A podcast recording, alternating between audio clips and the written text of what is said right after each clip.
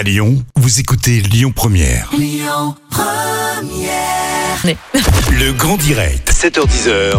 Manila Bon, à partir euh, de demain et ce jusqu'au 25 mars, c'est la 23e édition hein, de la Semaine du cerveau à Lyon.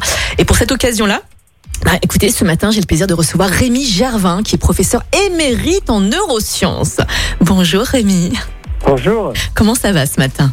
Très bien, en bonne forme. Ah bah écoutez, tant mieux Rémi. Rémi, pour la quatrième année consécutive, vous êtes le conseiller scientifique de la Semaine du cerveau à Lyon.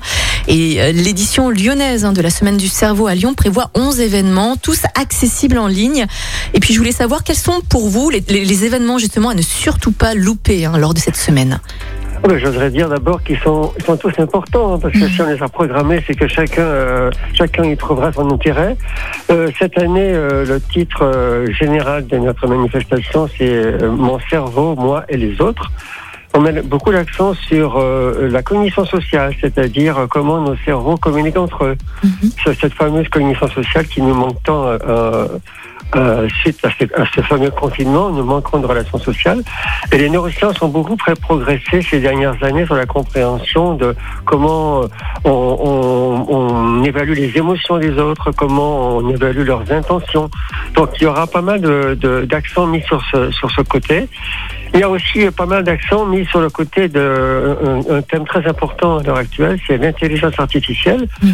euh, qui va beaucoup se développer dans les années à venir, et déjà dé- très développée, la relation entre nous et les machines. D'accord, ok. Ouh, donc c'est beaucoup de digital, beaucoup de digital, beaucoup de numérique également? Euh, ben, digital, euh, pas beaucoup. euh, digital parce que les conférences seront en ligne, mais on va surtout parler de, de cerveau naturel quand même. Mhm, D'accord. Justement, professeur, quels sont vos conseils pour bien prendre soin de, de son cerveau? Est-ce qu'on doit privilégier certains aliments? Est-ce qu'on doit prendre aussi des, des compléments alimentaires pour prendre soin de son cerveau? Sur les aliments, j'avoue que c'est pas un peu. J'ai Mhm. pas de conseils à donner.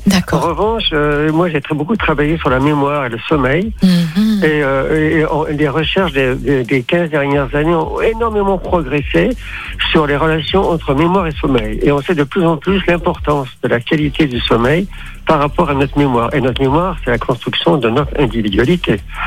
Donc, euh, mon premier conseil, euh, le seul conseil que je pourrais donner ce matin, c'est euh, dormez bien. Euh, c'est très important pour euh, c'est très important pour nous. D'autant plus qu'on sait qu'avec les, plaquettes, les télévisions, Internet, on a perdu environ une heure de sommeil au cours des 20 dernières années. Ouais.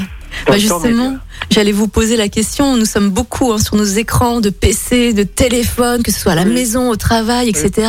Quels sont les risques pour le cerveau d'être trop longtemps comme ça devant, devant nos écrans? Ben, le, le risque, c'est qu'il y a des chercheurs ici à Lyon et ailleurs qui travaillent sur la question, Mm. c'est que ça, ça peut, ça peut modifier les, les processus attentionnels du cerveau. Dans notre cerveau, on a, on a des mécanismes euh, qui nous permettent d'accorder notre attention.